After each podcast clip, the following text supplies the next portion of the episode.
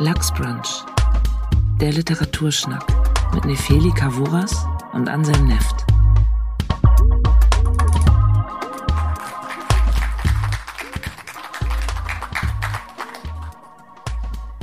Ja, danke sehr. Anselm. Hallo. Wir sind hier nicht alleine. Nein, es ist ein bisschen schräg. Das ist wirklich. Ich hätte nie gedacht, dass der Literaturpodcast so viele, so unzählig viele Leute in so ein Zirkuszelt zieht. Altonale, can you feel it?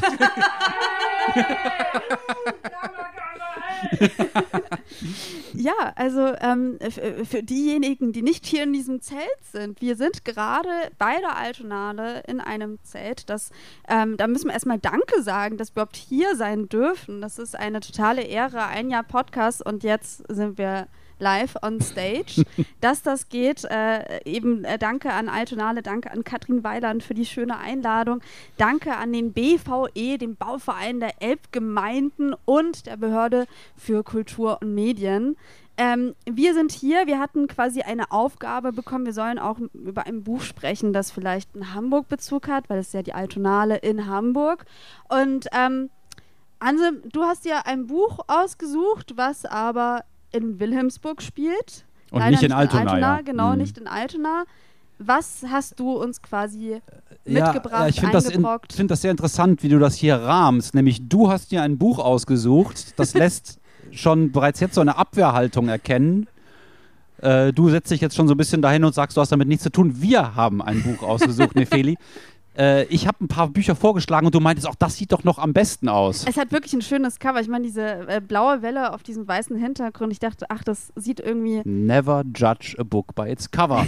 Aber ähm, ja, es handelt sich um Flutgebiet von Malte Borsdorf, ein Roman, der in dem kleinen und feinen Müri Salzmann Verlag in äh, Wien und Salzburg erschienen ist. Also gleichzeitig sitzt der Verlag an beiden Orten. Das können nur Verlage. Und ähm, Malte Borsdorf ist, ähm, glaube ich, in Reutlingen geboren, in Tirol aufgewachsen, lebt jetzt in Kiel und hat ähm, über die Sturmflut in Hamburg von 1962 ähm, geschrieben. Das klingt jetzt ein bisschen trocken, es ist schon ein richtiger Roman mit fiktiven Figuren. Die Familie Blomstedt steht im Mittelpunkt. Das sind Wilhelmsburger, der Vater ist Tagelöhner, das heißt, der stellt sich morgens hin und wartet, ob er dann genommen wird, um beim Ausladen der Schiffe zu helfen. Die Mutter arbeitet in der Kogge. Das ist so eine richtig ordentliche Schnapskneipe, wo es Korn gibt, ne? Und ähm, der Sohn Karl ist 15, sieht aber laut Mutter Agnes aus wie 13 und ist ähm, ein Bücherwurm, was in diesem Milieu bereits ein gewisses Konfliktpotenzial mit sich bringt, denn er soll genau wie sein Vater auch dann bald mal anpacken und die schweren Säcke da äh, aus den Schiffen holen, so wie das damals noch war. Und eigentlich hat er dazu nicht so richtig Lust, aber er hat auch keine Idee, was er sonst machen könnte. Ja, und das ist so das Setting, in das die äh, Ereignisse, die dann historisch ja verbürgt sind, einbrechen. Die Nacht vom 16. auf den 17. Februar 1962 kam ein riesiger Sturm auf, der die ganze Nordseeküste ähm, ja, bedroht hat, aber vor allen Dingen Wilhelmsburg getroffen hat weil da die Deiche nicht besonders gut ausgebaut gewesen sind und weil, ähm, naja, die Verantwortlichen in Hamburg die Warnungen aus Cuxhaven und so weiter nicht besonders ernst genommen haben und ähm, auch, ich nehme es vorweg, weil die Familie Hesselbach im Fernsehen lief, eine damals sehr populäre Serie, komischerweise eine hessische Familie. Und ähm, Familie Hesselbach sollte nicht unterbrochen werden mit einer Warnmeldung. Und als dann die Warnmeldung übers Fernsehen gesendet wurde, lagen die Leute schon im Bett das klingt jetzt ein bisschen lustig, aber das war relativ bitter, weil ich glaube, ähm, es wären dann vielleicht nicht 315 Leute in Hamburg ertrunken. Ja, ein Sechstel der Stadtfläche war unter Wasser. Man kann sich im Netz oder bei NDR-Dokumentationen die Bilder angucken, wo ähm, ja wirklich ganze ähm, Behelfshäuser weggerissen gewesen sind. Naja, und das ist so die Katastrophe, die das Buch behandelt, anhand dieser Familie und spielt viel in der Kogge, dieser Kneipe. Und es ist ein historischer Roman, der versucht, ein bestimmtes Zeitkolorit und eine bestimmte Atmosphäre einzufangen, der aber gleichzeitig natürlich auch, naja, Menschen in Katastrophen an sich verhandelt. Und ja, dieses Jahr war das gerade im Ahrtal, dass auch Leute ertrunken sind, viele Häuser äh, aufgegeben werden mussten wegen einer Flut. Ja, Nefeli, wie hat dir denn das Buch gefallen, Also, das ich ausgewählt habe? Naja, man muss auch dazu gestehen, ich hatte, äh, ich war sehr froh, dass du äh, mehrere Vorschläge hattest und dass wir uns da für das Buch entschieden haben, weil ich das Thema ähm, total gut fand. Tatsächlich, ich habe irgendwie so eine Urangst vor Wasser. Mhm. Also, ähm, also als ich ein Kind war, war für mich äh, der Tsunami 2004 total präsent und ich hatte wahnsinnige Angst. Also ich hatte damals mir dann als Achtjährige irgendwie dann ähm, die Deutschlandkarte angeguckt und dachte, Gott sei Dank bin ich in Bayern und mich kann kein Hochwasser Mhm. hoffentlich treffen, weil das stelle ich mir so schlimm vor. Ich habe die Bilder gesehen und ich habe irgendwie total gelitten und seitdem ist irgendwie diese Angst ähm, vor Wasser total präsent und dann ähm, merke ich auch manchmal, ich lebe in Hamburg, oh Gott, was ist, wenn hier auch Hochwasser ist? Also Mhm. es ist irgendwie, ähm, triggert das in mir etwas. Ähm, und insofern war ich erstmal ganz, ganz interessiert an diesen Roman ähm, und dachte auch, wie gut, dass es diesen Roman gibt, der ja eben auch erst vor kurzem erschienen ist, also 2019, also noch gar nicht so lange her, und der sich ähm, diesem Thema widmet, das jetzt ja mehrere Jahre zurückliegt. Und ich hatte so ein ganz seltsames Leseerlebnis, weil ich dachte, die ganze Szenerie ist total spannend. Also ich meine, es ist eine Flutkatastrophe. Also eine Katastrophe muss ja irgendwie spannend sein. Eine Katastrophe setzt ja irgendwie ganz viel Schmerz voraus, Leid, irgendwie Menschen, die an den Wahnsinn getrieben werden. Ich warte nur auf das Komma aber eigentlich die ganze Zeit. ja. Aber ähm, ich habe ich hab diese, diese, dieses Gefesseltsein nicht beim Lesen gehabt. Und ich habe mich gefragt, warum, weil ich dachte, also auch heute, als ich mir dann überlegt habe, welche Lesepassagen nehme ich, dachte ich, so einzelne Passagen für mich funktionieren ganz gut, aber die Figuren sind für mich nicht so ausgereift, dass ich mitfiebere. Die sind mir sogar ein Stück weit irgendwie egal.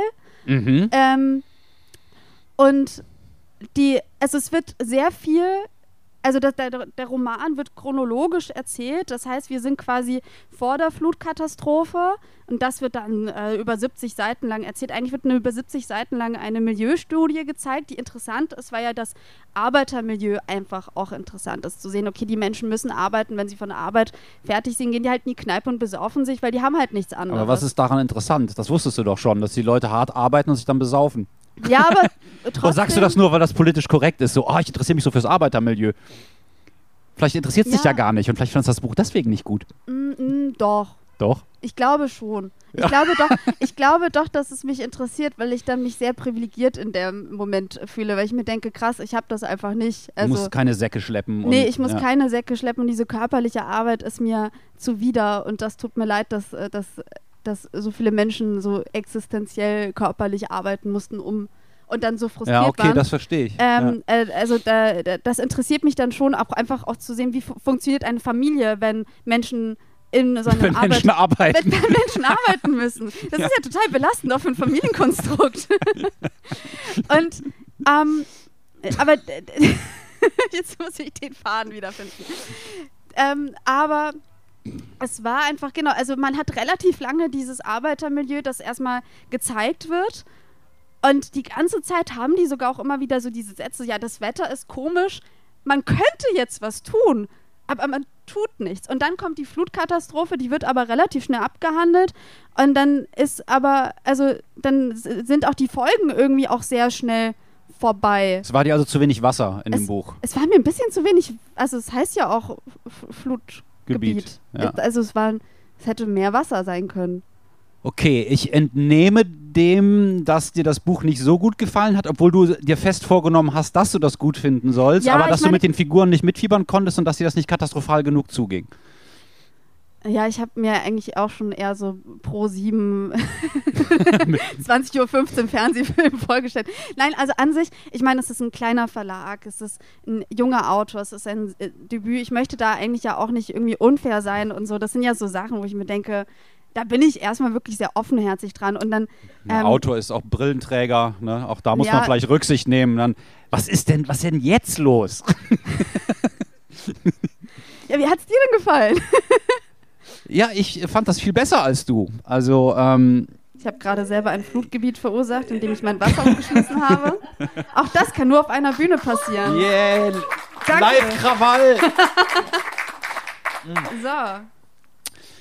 Nein, also ich verstehe, glaube ich, was du meinst, dass die Figuren so ein bisschen zweidimensional sind. Du hast ja in der ersten Folge von Lux Brunch Normal People von Sally Rooney mitgebracht, wo Menschen permanent, die nicht arbeiten müssen, sondern an der Uni in Dublin rumhängen oder in so einer Schule, darüber reflektieren, wer sie sind und warum und dann so Sprüche von Marx zitieren und so schlaue Sätze sagen und dann nicht miteinander reden und dann verletzt sind, weil es irgendwo eine Mikroaggression gab. Das kommt hier alles nicht vor, weil diese Leute packen an, trinken, essen und reflektieren sehr wenig.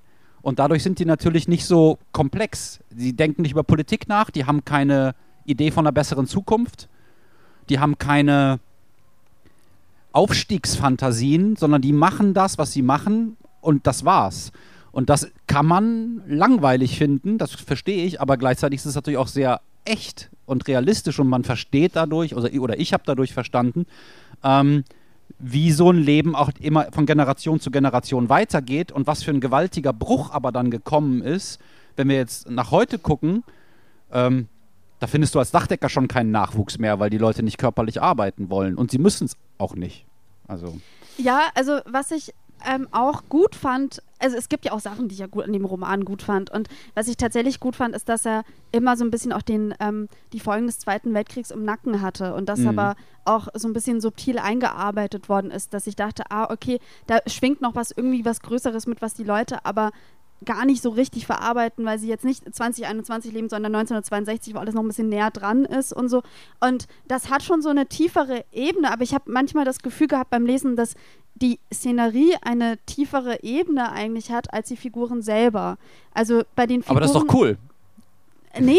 Nee? Ich Okay. möchte, ich merke aber, ich Du, du vielleicht willst, dass die Figuren eine tiefere Ebene haben als die Szenerie. immer.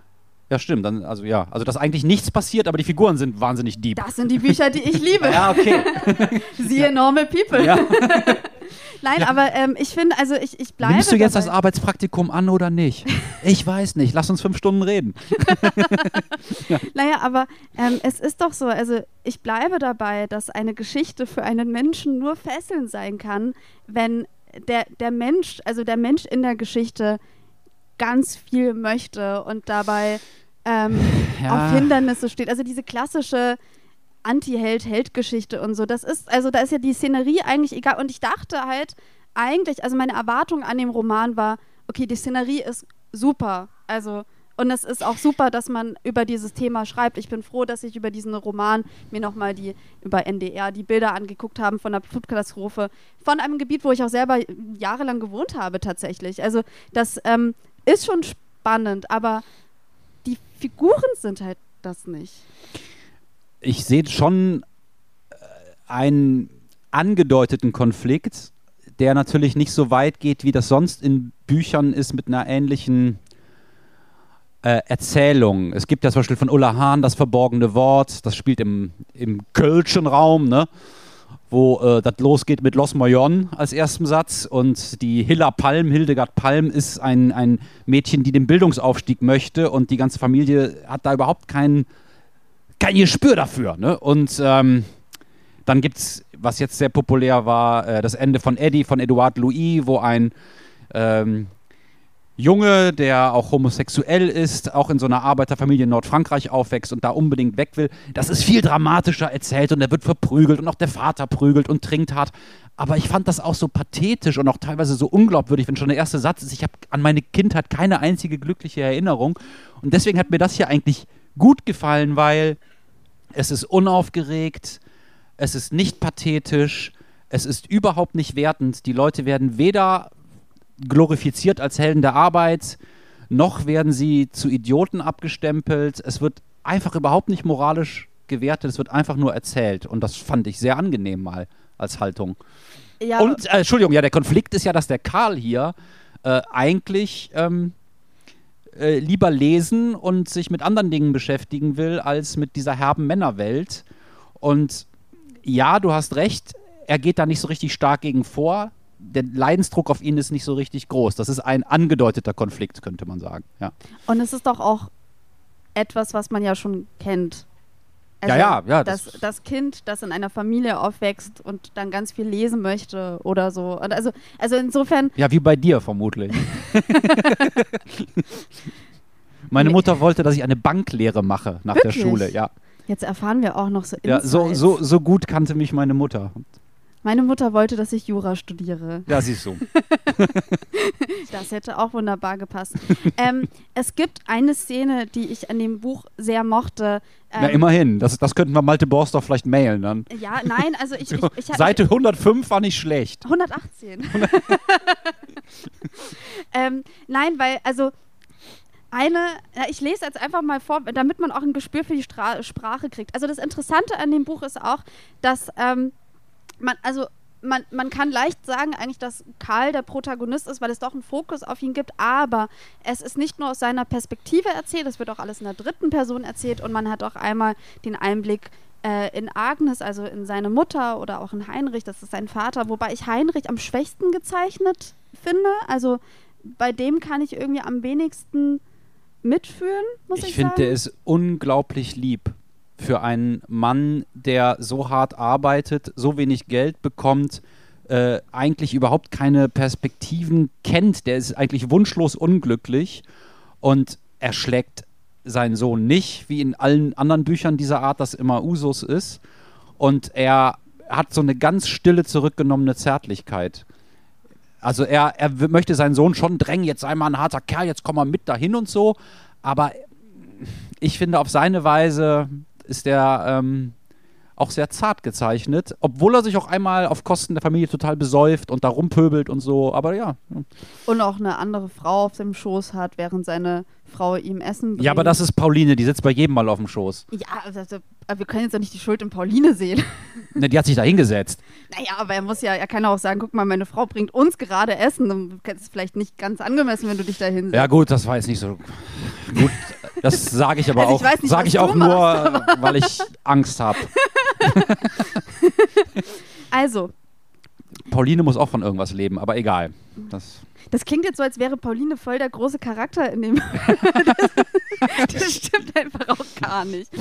Ähm, eine Szene, die ich schön fand, war nämlich, als Agnes mit ihrem Sohn nämlich äh, dann zur Bibliothek geht und ähm, merkt, dass ihr Sohn ihr da irgendwie einen Vorsprung hat.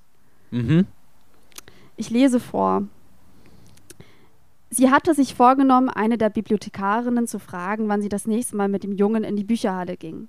Als sie aber am Eingang der überheizten Bibliothek stand und auf Karl wartete, der ihr dann die drei oder vier Bücher einzeln vorlegte, hatte sie es vergessen gehabt. Denn unter den strengen Blicken der Bibliothekarin traute sie sich nicht, die Kärtchen durchzulesen. Verstohlen besah sie den Einband und versuchte aus den Zeichnungen einer Walflosse auf der Welle, einem Segelboot auf der See, einem Jungen auf der Straße, etwas über den Inhalt des Buches zu erraten. Die Buchstaben von Titel und Autor verschwammen unter ihrem Blick, und während ihr Gesicht heiß wurde und zu kribbeln begann, bemerkte sie, dass sie sich diese Wörter nicht merken konnte. Immer wieder legte Karl Bücher dazu, auf deren Einband Monster zu sehen waren, Mordopfer oder grimmige Kommissare im Trenchcoat.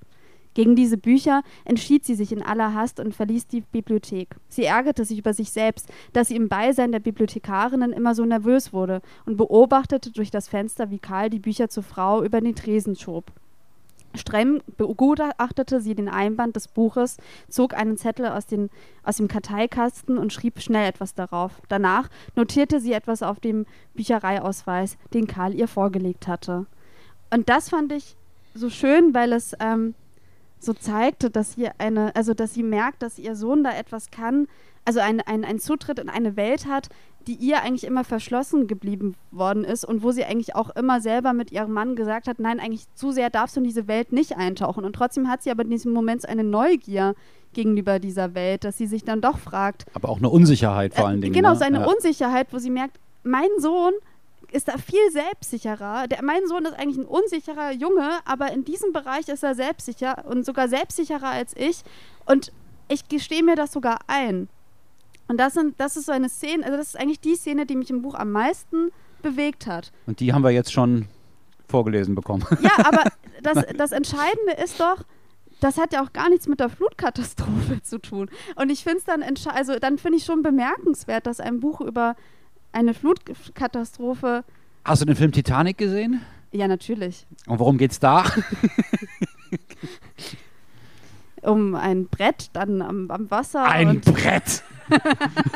das kann, kann man wo ja von eigentlich zwei Personen draufpassen könnten. Ja, aber ja. Aber einer friert und Einer friert und die andere. Nein, es ist natürlich eine, ein, ein Klassendrama, ne? Die klassische Liebesgeschichte, wo die eine aus der höher gestellten Klasse und der andere eben nicht kommt. Und das ist ja immer bei Liebesgeschichten so, dass es solche äh, gesellschaftlichen Inkompatibilitäten gibt. Äh, hier gibt es auch eine kleine Liebesgeschichte drin, Mhm. Die nicht so inkompatibel wirkt, so wie die, das Konfliktpotenzial von dem Roman sowieso nicht stark ausgeschöpft ist. Das ist richtig. Ja, ja. Bei der Szene, die du gerade vorgelesen hast, ist mir etwas aufgefallen, was mich an dem Buch manchmal gestört hat. Also bei Okay. deiner Lieblingsszene Ja. ist mir aufgefallen, dass die Perspektive manchmal nicht klar ist. Also jetzt hier zum Beispiel wechselt die Perspektive und dann kommt das Sie. Äh, wechselt nicht, also es geht um die Mutter und dann kommt das Sie. Man denkt, es geht immer noch um, Mut, um die Mutter Agnes, aber damit ist dann die Bibliothekarin gemeint. Mhm. Und sowas passiert öfter und es ist manchmal überhaupt nicht klar, von wem die Rede ist. ja, das stimmt. Ich habe dann Das immer ist ein bisschen gedacht, ich schlampig gemacht, lieber. Müri Salzmann Verlag. Ja, ja, Ja. ich hatte auch manchmal das Gefühl, eigentlich steckt total viel Potenzial in dem Buch und ich hätte eigentlich am liebsten den Verlag so ein bisschen geohrfeigt und gesagt, seid doch mal da ein bisschen strenger vielleicht. Aber das ist ja auch, äh, also eigentlich ist es gemein, auch dem Verlag einen Vorwurf zu machen und so. Aber, ähm, also, ich, ich weiß nicht. Ähm, ja, andererseits, okay, Anselm, warum eigentlich einen Roman lesen, wenn man auch ein Sachbuch über die Flutkatastrophe lesen könnte? Naja, wie anhand meines genialischen Titanic-Beispiels klar Ey, geworden sein könnte, geht es ja gar nicht. Titanic geht es ja. das ist doch, das ist doch der Film zum Buch. Nee, äh, keine Ahnung. ähm, nee, das, das ist der Film zum Song. Ne? My heart will go on. Ich dachte, das Satire-Magazin. Ach so, ja, genau. Frankfurt.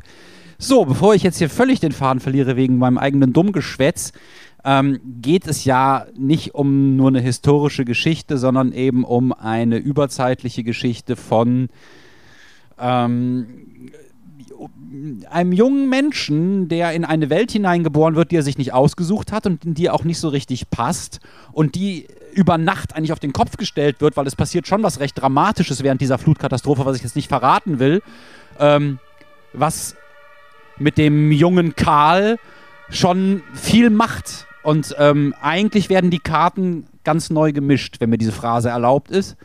Und ähm, das erzählt Flutgebiet und es äh, erzählt das anhand eines historischen Settings, das für mich deswegen wichtig ist, auch heutzutage noch, weil es uns was über unsere eigene Zeit erzählt im Vergleich mit einer anderen Zeit. Man lernt ja über die eigenen Verhältnisse, indem man sich andere Verhältnisse anguckt. Also man kann ja zum Beispiel viel über die eigene Ethnographie lernen, wenn man sich mit völlig fremden Völkern auf Papua-Neuguinea beschäftigt und man kann was über sich selbst oder seine Eltern und Großeltern lernen, wenn man sich mit den Hamburger Verhältnissen im Arbeiterviertel von 1962 beschäftigt, weil man dann Dinge, die man heutzutage für selbstverständlich hält, vielleicht in einem anderen Licht sieht und nicht mehr für selbstverständlich hält. Zum Beispiel, ähm, wie viel Platz wir heute haben, wie viel Reichtum wir heute haben, wie viel Dinge wir im Kopf haben, wie viel Stress wir haben, wie viel Reflexion und Psychologisiererei wir haben und wie komplett sich unser Leben geändert hat innerhalb von zwei Generationen. Also das finde ich schon ähm, total interessant und gleichzeitig denke ich auch, dass so wie die Leute da gelebt haben, leben heute in anderen Teilen der Welt noch viele Leute und haben auch eine ähnliche Art, mit Dingen vielleicht umzugehen.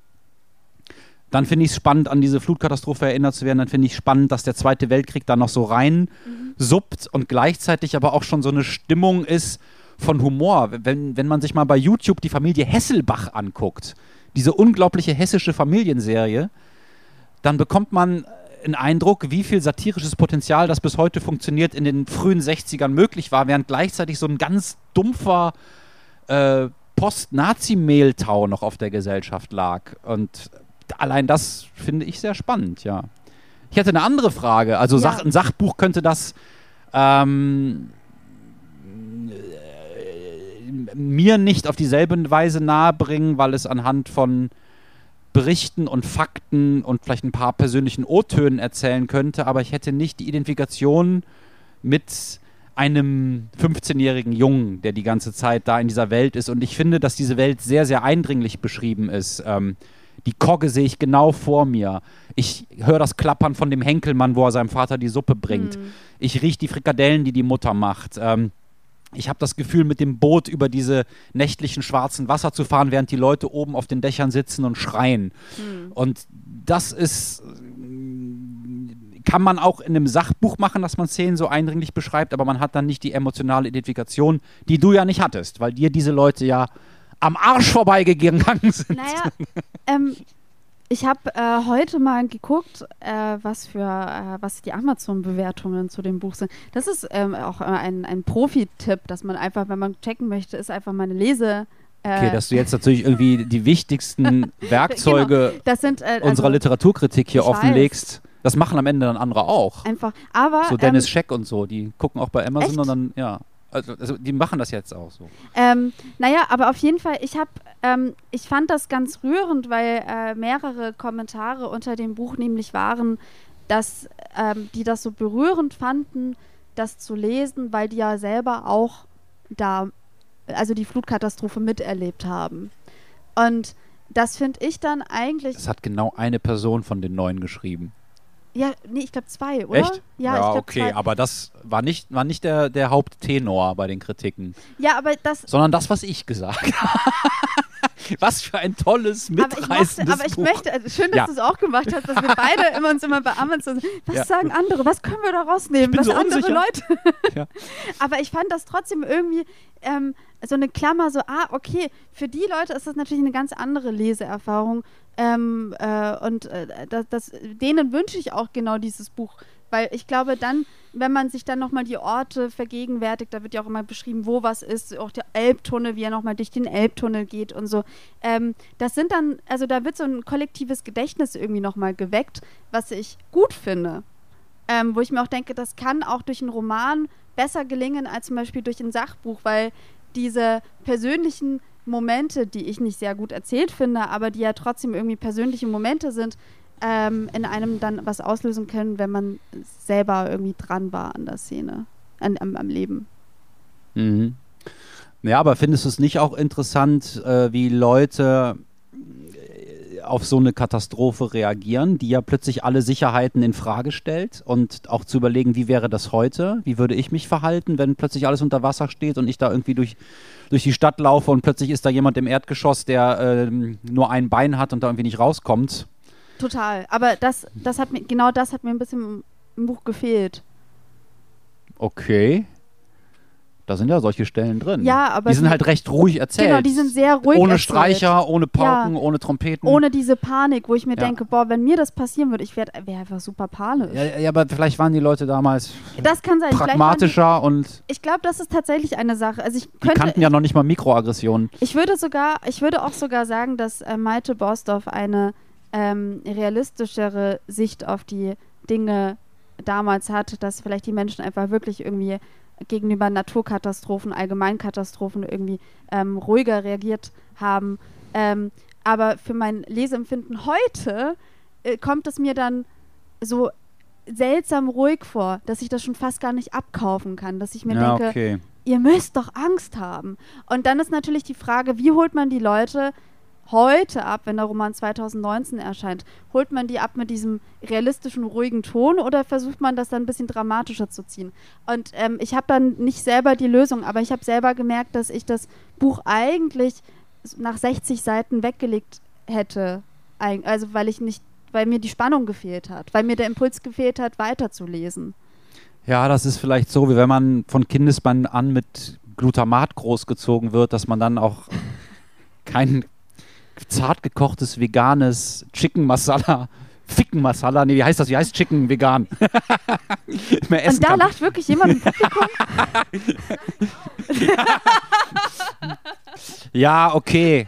Ich gebe auch zu, das Buch ist nicht, äh, ist kein Reißer an Spannung und die Charaktere sind tatsächlich etwas spröde, norddeutsch. ja. Ja, und ähm,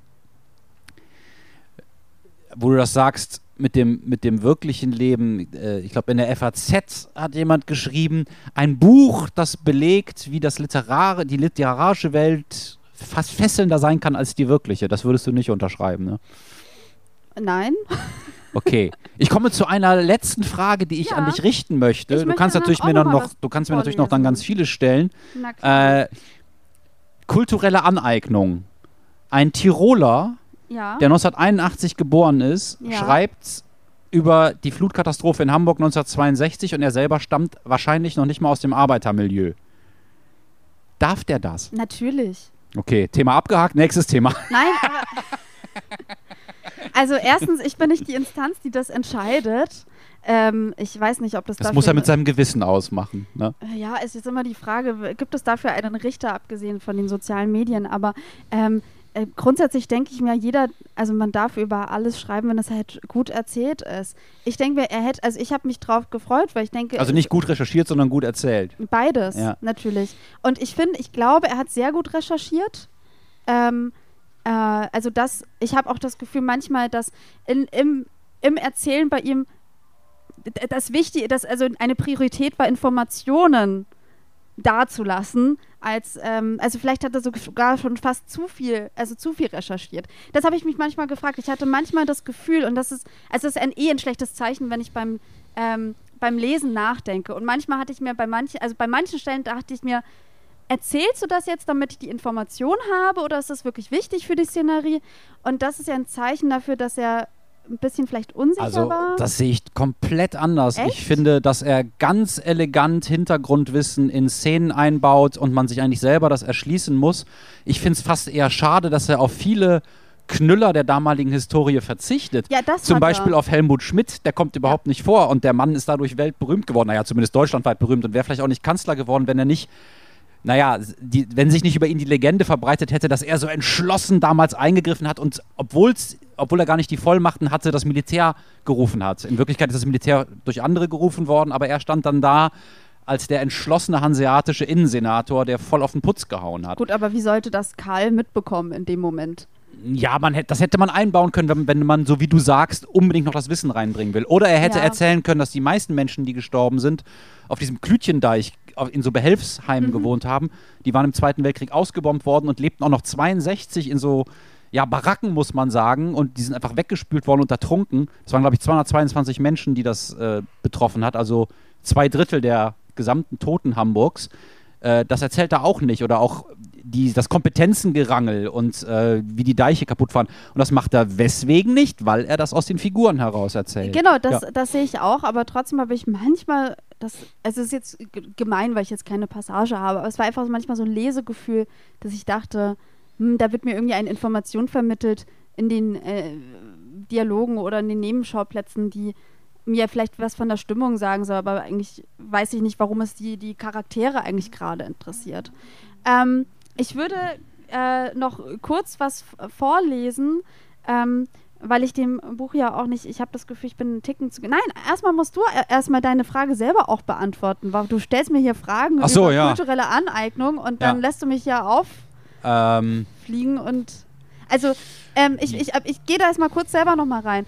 Ich, ich finde das mutig und sympathisch, wenn jemand sich einfach sagt, das Thema finde ich so spannend und interessant, ich muss darüber schreiben. mhm. Das finde ich super. Ich finde, es ist nicht so, dass Autoren nur über das schreiben sollen, was sie erlebt haben. Ähm, insofern finde ich das eigentlich als Thema richtig gut. Ja, die Frage wäre, ob das alles so dringlich für Malte Bosdorf gewesen ist. Und wenn nicht, liegt es vielleicht auch daran, dass du das Buch nicht so spannend fandest, weil er hätte vielleicht auch über den Hagelsturm 1870 in Hessen-Nassau schreiben können. Gab es den wirklich? Keine Ahnung. Ich dachte, du hättest jetzt wirklich. ja, ich habe immer ein paar Naturkatastrophen in der Hinterhand. Nee, keine Ahnung. Ehrlich gesagt, du bist so ein Mensch, dir, dir würde ich das zutrauen. Ja, vor allen Dingen Hessen-Nassau. Nee, ähm, ähm, ja, aber vielleicht, ja aber, aber vielleicht ist nicht genug emotionaler Wumms drin, oder? Und vielleicht ist das Ja. das Problem, wenn man äh, über so etwas einem selbst eher Fremdes erzählt und sich das anverwandeln muss. Aber das finde ich ein bisschen gemein, wenn man einem Autor quasi sagt, dein Buch ist nicht gut, weil du es nicht erlebt hast, offensichtlich. Nein, sondern wenn man sagt, weil es dich nicht so sehr interessiert, weil es nicht ganz, weil du das Buch nicht schreiben musstest, Ja, das kann natürlich sein. Sondern du hättest auch ein anderes schreiben können. Also tatsächlich stellt sich die Frage, was war die Motivation hinter diesem Buch? Mhm. Oder hinter den, auch den Figuren. Malte, was sollte das? Du und die Kogge? Oh, ich finde gerade die Vorstellung ganz schlimm, dass Malte das hört. Ja, das, ähm, da musst du dich, glaube ich, mehr verantworten als ich. Also zu der, Cut. zu der Frage mit Piero, der Piero, ist das Aufnahmegerät wirklich an? zu der Frage Scheiße. mit der kulturellen Aneignung. Ich denke, jeder Mensch kann über alles schreiben, in, theoretisch. Und ich finde das auch schön an Literatur, dass man über Grenzen von Zeit, Ort, Geschlecht, äh, Klasse und so gehen kann. Ich glaube aber, wenn ich jetzt beispielsweise über eine Frau aus Ghana, die dort in den 60er Jahren vergewaltigt worden ist, in der Ich-Perspektive ein Buch schreiben würde als Anselm Neft, ähm, müsste ich mich sehr gut vorbereiten. Du hast es heute mit Beispielen, wow. Ja, also ich, ich glaube, dass die Wahrscheinlichkeit, dass das nicht so gut wird, ist dann sehr, sehr groß. Und ähm, ich finde, es gibt schon Beispiele, wo man merkt, dass westdeutsche Fernsehserien über Ostdeutschland machen oder Menschen Bücher über die sogenannte Unterschicht schreiben, wo man sagt, redet doch mal mit den Leuten oder ähm, lasst es sie selber erzählen. Also ich glaube, das Entscheidende ist einfach wirklich die Art und Weise, wie man das angeht und wie man das macht. Ähm, ja, ich lese noch eine, eine Ja. letzte Sache. Malte macht das gut übrigens. Ge genau, ich, ja, ich, also ich finde auch, dass ist vielleicht nicht der spannendste Erzähler, aber, aber er ist. Äh, er ähm, kommt mir gar Er nicht bewertet niemanden. Genau, er bewertet niemanden. Und das mag ich. Und ich mag das nämlich vor allem auch ähm, äh, an, äh, bei den Szenerien über die Kneipe. Über die Mhm. Kogge. Da finde ich nämlich, da passt das für mich. Das ist für mich wahnsinnig spannend. Also, Malte, schreibt doch einfach einen Kneipenroman. Ja, ist der goldene Handschuh ohne Morde. Super. Und ohne dieses, alles ist ganz dreckig und ganz eklig und ganz verkommen, sondern es ist so, ja, okay, der, der, der Vize ist ein Alkoholiker, wohnt da oben in einer Wohnung, die aus einem Zimmer besteht, wo alles voller Flaschen und Nikotin ist und überall Dreck ist, aber das wird also im Nebensatz erzählt. So, ich bin wieder bei einer Perspektive von Agnes drin. Also die Kneipe wird von Nowotny geführt. Ähm, und äh, der, der ist nicht, der hat eine Gehbehinderung im Grunde genommen. Der, Der hat ein Bein zu wenig. hat ein Bein- das kann man auch als Gehbehinderung bezeichnen. Das ist vielleicht auch der äh, aware Ausdruck dafür. Andersgehend. anders geht. das geht auch anders. Okay. Obwohl Agnes die Kogge seit vielen Jahren kannte, wusste sie erst, seit sie hier arbeitete, dass fast alles auf Nowotnys Körper abgestimmt war. So selbstverständlich, wie er sich durch die Kogge bewegte, hatte sie von jeher seine Behinderung wahrgenommen. Als er das Fass an die Theke rollte, stützte er sich auf einer Leiste ab, die für genau diesen Handgriff vorgesehen war, zog das leere Fass heraus und hiefte das neue Bierfass an dessen Platz. Er musste tief ein- und ausatmen und sein Gesicht nahm augenblicklich eine rote Färbung an, als er das volle Fass mit dem Arm umschlang, an seinem Platz stemmte und anschloss. Agnes ging zu ihm hin. Als sie das leere Fass im Hausflur abstellte, fühlte sie einen Schmerz an der Hüfte und im Rücken, die wunden Stellen, die sich während der Flut zugezogen hatte. Ja, und ich weiß nicht, ich mag, also ich mag manchmal die Beobacht Beobachtung der Figuren und vor allem diese Zärtlichkeit, ähm, die in diesen Beobachtungen drinsteckt. Also Mhm. dem, das kann ich dem schon ähm, äh, ja sehr anerkennen. Auch eine nicht pathetische, nicht klebrige Zärtlichkeit. Ja, eine sehr ruhige ähm, Sprache.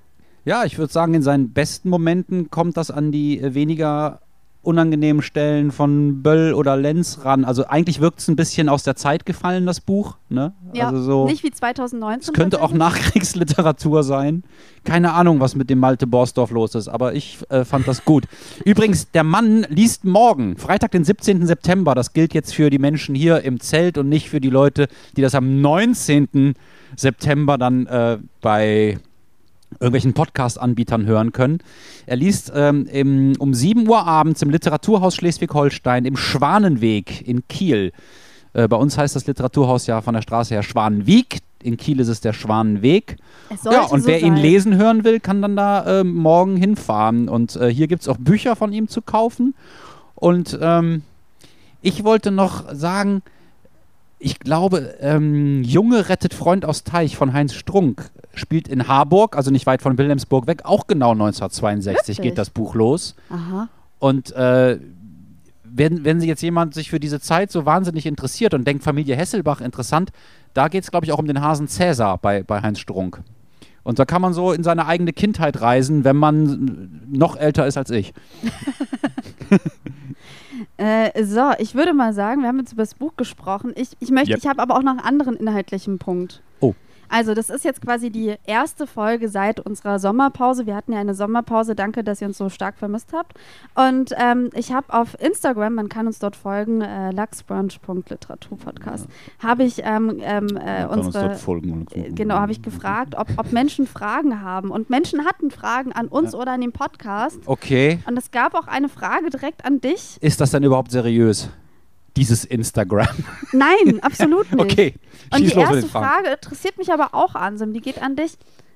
Und zwar, ähm, warum schreibt Ansem keine Bücher, die sich gut verkaufen? Fantasy zum Beispiel. da lacht niemand ernsthaft? Das ist eine gute Frage, auch interessant, denn ähm, der erste Roman, den ich geschrieben habe, war ein Western, da war ich neun, den habe ich auch äh, im Kunstunterricht der Schule vorlesen dürfen. Der hieß Der Feigling. Äh, mein zweiter Roman war ein Fantasy-Roman, der hieß Wogenflamme, also wirklich, ne? Wogenflamme, das auch mit so esoterischen Motiven drin und so eine Mannwerdungsgeschichte. Damit hätte ich echt groß rauskommen können, aber irgendwie hatte ich keine Vernetzung in die Literaturwelt. Und danach ging es irgendwie bergab mit den äh, Stoffen. Ich weiß auch nicht. Ähm, aber ich glaube, man hat es nicht in der Hand. Ich glaube, dieses, also, ne, schreibt doch mal einen Bestseller. Ich glaube, auch das muss man können. Und ähm, ich glaube, so die, wie heißen die, die die Wanderhure geschrieben haben? Inni Lorenz und noch so jemand, ne? Da fragst du die falsche, ich, ich, ich, ich ja, ich glaube, die, die sind irgendwie anders als ich, die Leute, die das können. Vielleicht ist das so. Ja. Ich finde es interessant, dass du so ernsthaft auf diese Frage geantwortet hast. Naja, aber ich habe die so oft gestellt bekommen, ne? Ich meine, als ich dann irgendwie äh, in, in Berlin mir Regale aus Konservendosen gebaut habe und so und meine Freundin die Wohnung gesehen hat damals und geweint hat und so, da kommt auch die Frage auf, schreib doch mal was Erfolgreiches. Und ähm, das kombiniert sich in meinem Gehirn mit dem Satz meiner Mutter. Ich weiß nicht, da war ich 15, 16, habe ihr so Geschichten von mir vorgelegt und sie meinte, schreib doch mal was Schönes. und ich glaube, das hängt auch miteinander zusammen. Wenn ich was Schönes schreiben würde, wäre das auch erfolgreich. Die Leute wollen nämlich was Schönes lesen. so sieht das doch aus. Äh, so, nächste Frage. Verbringt ihr zwei auf Freizeit zusammen oder trefft ihr euch nur für den Podcast? Ja, was soll man dazu sagen? Wir, wir, ja, wir sind auch befreundet, wir spielen Tischtennis. Wir spielen Tischtennis, wir gehen ins Kino, wir trinken Getränke. Wir, äh, also die Freundschaft war da. Gucken Horrorfilme, wir hängen ab. Ja. Genau, erst, es gab erst die Freundschaft und dann den Podcast. Genau. Ähm, dann gibt es noch die Frage, äh, wie und wo nehmt ihr den Podcast auf? Aha, da kommt jetzt Piero ins Spiel, der ja. auch da hinten sitzt und uns Applaus wieder aufnimmt. Piero! Piero! Piro Masterlerz, der eben noch im Backstage-Raum fragte, wie kann ich mein Cartoon-Buch noch besser verkaufen? Und dachte, da frage ich doch mal Anselm und Nefeli. Ich weiß nicht, wie naiv kann man sein? Wenn du äh, dir das vom Podcast versprochen hast, Piero, sorry. also ohne ihn wäre das alles äh, nicht möglich oder würde grauenhaft klingen. Äh, ja, wir nehmen das bei, bei Piero in Sasel auf, in seiner Wohnung. Da befindet sich eine Art Studio und äh, danach essen wir leckere Currys. Ja, manchmal, während wir aufnehmen, dann äh, riecht man so irgendwas mhm. aus der Küche heraus. Das beflügelt uns. Das macht uns glücklich. Piero macht uns sehr glücklich. Ich glaube, dein Podcast-Getränk ist Sekt Mate, ne? Genau, Sekt Mate. Das merkt man dann auch. Ich nehme eher Bier, du bist eher Uptown, ich eher Downtown. So. Ja, absolut. Ja, aber ist gut. Gute Mischung. Fangirl fragt, wie viel Lachs esst ihr so? Okay, jetzt kommen wir langsam zu den äh, literaturtheoretisch interessanten Fragen. Äh, ich habe neulich veganen Lachs gegessen. Den und schreibt das, man sogar mit X, ne? Ja. Ja, siehst du. Das war eine grauenhafte Erfahrung, weil ähm, da habe ich gemerkt, dass ich auch schon so Lachs komisch finde. Wirklich? Ja, aber das war schrecklich, ja. Isst du denn Lachs? Ich esse Lachs. Ich, ich esse äh, Lachs bei Sushi, ja. Ich, nee, ich esse auch, ich esse Lachs im Ofen. Ja. Ich habe ja auch mal überlegt, ob wir nicht einen Podcast über Essen machen sollen. Das ist nämlich so ähnlich wie, schreibt doch mal was Schönes. Ich glaube, das interessiert Leute mehr. Also 45 Minuten nur über Lachs.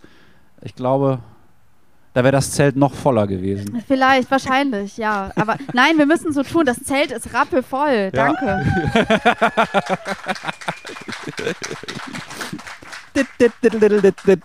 Jemand anders fragt, darf man sich Bücher wünschen? Da können wir eigentlich auch darüber sprechen, wie wir Bücher auswählen, weil äh, ah, ja. so wirklich Bücher wünschen. Er kann sich gerne Bücher wünschen und vielleicht schenkt seine Mutter ihm dann zu Weihnachten eins oder ihr. Also, äh, nein, kann man nicht. Nee, aber es, naja, was man machen könnte, ist, man schreibt mir oder Ansem eine Nachricht, die so, ja, es gibt so ein Buch, das wird Ansem zum Beispiel gar nicht gefallen, äh, schlag das ihm nochmal vor. Weil das, also das, das Konzept ist ja, ich schlag dir ein Buch vor, du schlägst mir ein Buch vor, wir behandeln dieses sogenannte Buch. Oder wir haben einen Gast und dieser Gast bringt ein Buch mit und Ja. damit müssen wir uns abfinden. Ja, und in Zukunft werden wir jetzt sogar pro Folge zwei Bücher machen. Du eins, ich eins. Und bei der nächsten Folge, die ausgestrahlt wird am 17. Oktober, geht es um Heinz Strunk, Es ist immer so schön mit dir und Chris Kraus, Aliens und Anorexie. Darauf freue ich mich schon. Du bist sehr professionell, dass du sowas im, einfach so nebenbei, ich bin, ich bin immer wieder erstaunt. Gibt es Momente, die ihr Ich habe eine App. Dein Handy ist das Gegenteil von einer App. Gibt es Momente, die ihr rausschneidet und wenn ja, wer wird am häufigsten gekürzt? Da habe ich eine klare Meinung zu, aber mal gucken, ob du dieselbe hast. Soll ich zuerst sagen? Ja. Du wirst häufiger gekürzt, aber bei mir längere Passagen. Ja, ich hätte es genauso gesagt. Ich würde auch sagen, bei dir überlegen wir manchmal so, wenn du, weil, weil- du manchmal so längere Anekdoten erzählst. Anekdoten? Nein, Das sind, wissenschaftliche Exkurse von höchstem Interesse. Ich bin so sehr froh, dass gerade im Publikum Menschen lachen.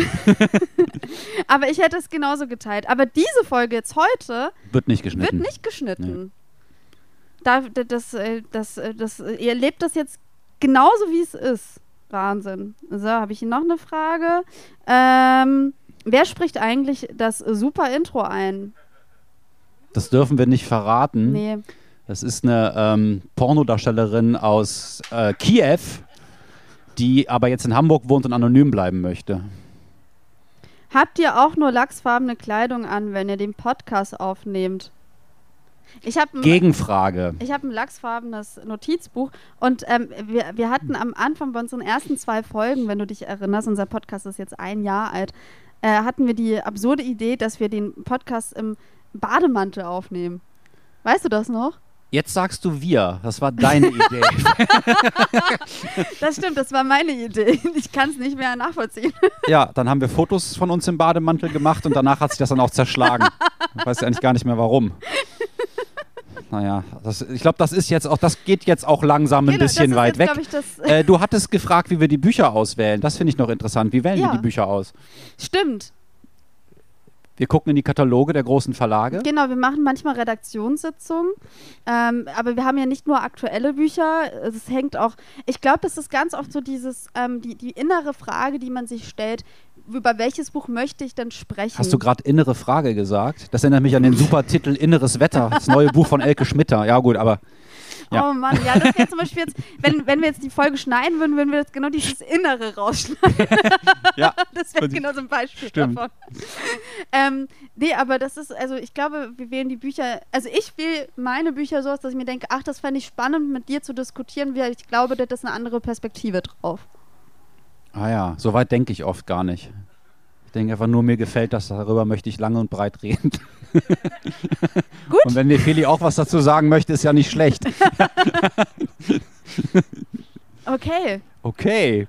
Ja, ich glaube, damit sind alle Unklarheiten beseitigt. Ähm, ich bin jetzt ein bisschen erschöpft. Ich weiß gar nicht warum. Ich glaube, vor Publikum ist doch was anderes. Obwohl es auch sehr schön ist, dass ihr alle für uns hierher gekommen Ja, seid in danke. dieses Zelt. Um 9 Uhr gibt es noch eine Lesung. Ähm, was sollen Am wir sagen? Sonntag Nefeli? erscheint diese Folge, dann könnt ihr euer eigenes Klatschen hören. Ihr könnt jetzt noch mal irgendwas selber sagen. Oder auch nicht. Dort ist der kleine Büchertisch, Genau. Malte Borsdorf, Flutgebiet, Müri Salzmann. Tschüss, Nefeli. Tschüss, Ansem. Bis, Bis bald. Mal. Ja. Danke. Ciao.